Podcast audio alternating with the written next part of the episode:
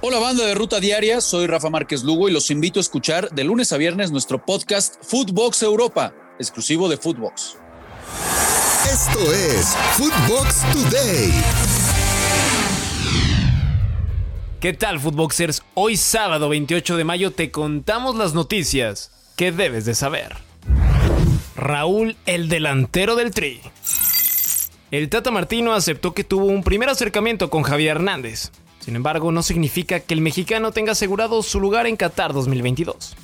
Aclaró que hoy en día hay competencia interna bastante fuerte en la tricolor por tomar la posición de centro delantero y que su referente es Raúl Jiménez, en el cual están centrados para que recupere su mejor versión. Escuchemos al Tata. Y es cierto también lo que dijo Javier respecto a que hemos tenido una comunicación.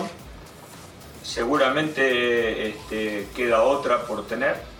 Y bueno, y lo dicho, después hay una competencia de, de números 9 con diferentes criterios, como usted puso. Este, nosotros hoy estamos con Raúl, que sigo insistiendo es nuestro delantero centro, nuestro referente y el cual tenemos que ayudar a que recupere su mejor versión. Thanos se queda en el nido. La directiva Azul Crema, por medio de un comunicado, hizo oficial la permanencia de Fernando Ortiz al frente del cuadro americanista para la apertura 2022. Ya se analiza en Cuapa los jugadores que deberán salir y quiénes deberán llegar para reforzar el plantel. Respecto a esto, en Argentina afirman que las Águilas ya tienen en la mira a un delantero de Estudiantes de La Plata, Gustavo del Prete, futbolista que en lo que va del 2022 lleva 5 goles, 3 en Liga y 2 en Libertadores.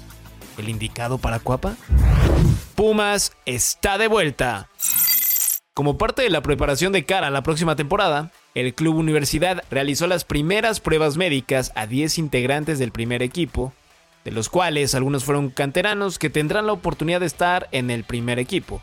Ante una posible salida de Alan Mozo, esto dijo Jerónimo Rodríguez. Pues creo que ya nos ha pasado antes.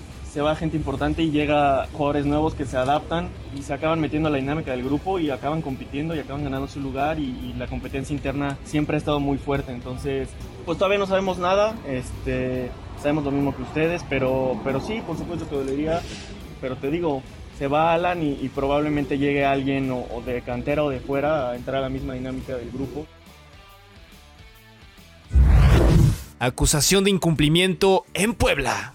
La Liga MX y la Franja podrían estar en medio de un gran problema de alineación indebida, pues los poblanos habrían jugado con nueve jugadores no formados en México en la jornada 4 ante los Gallos Blancos del Querétaro y no fue sancionado. El dato fue revelado por la cuenta de Twitter llamada Hora de Fútbol, después de darse a conocer la sanción a Tigres por alineación indebida ante Atlas. Por la supremacía de Europa. Todo listo en la romántica ciudad de París para que el Madrid y el Liverpool disputen la final de la Champions League, en lo que será la revancha para los Reds tras lo ocurrido en el 2018.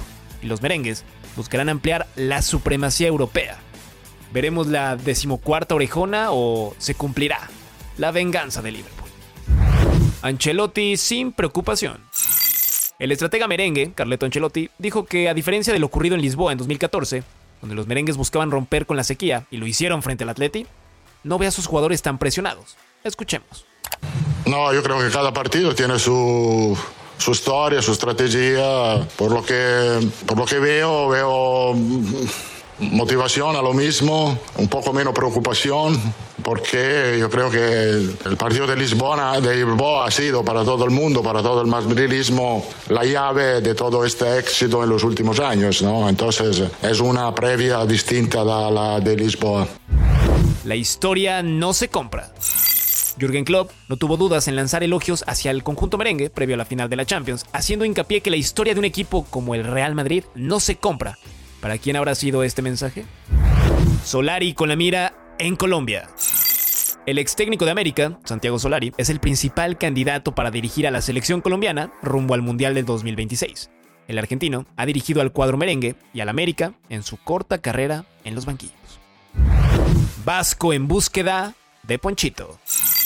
Javier Aguirre desea que la directiva del Mallorca ficha a Ponchito González, elemento que termina contrato con Rayados a finales de junio y que tendría su primera oportunidad en el fútbol europeo. ¿Es una pieza para Europa?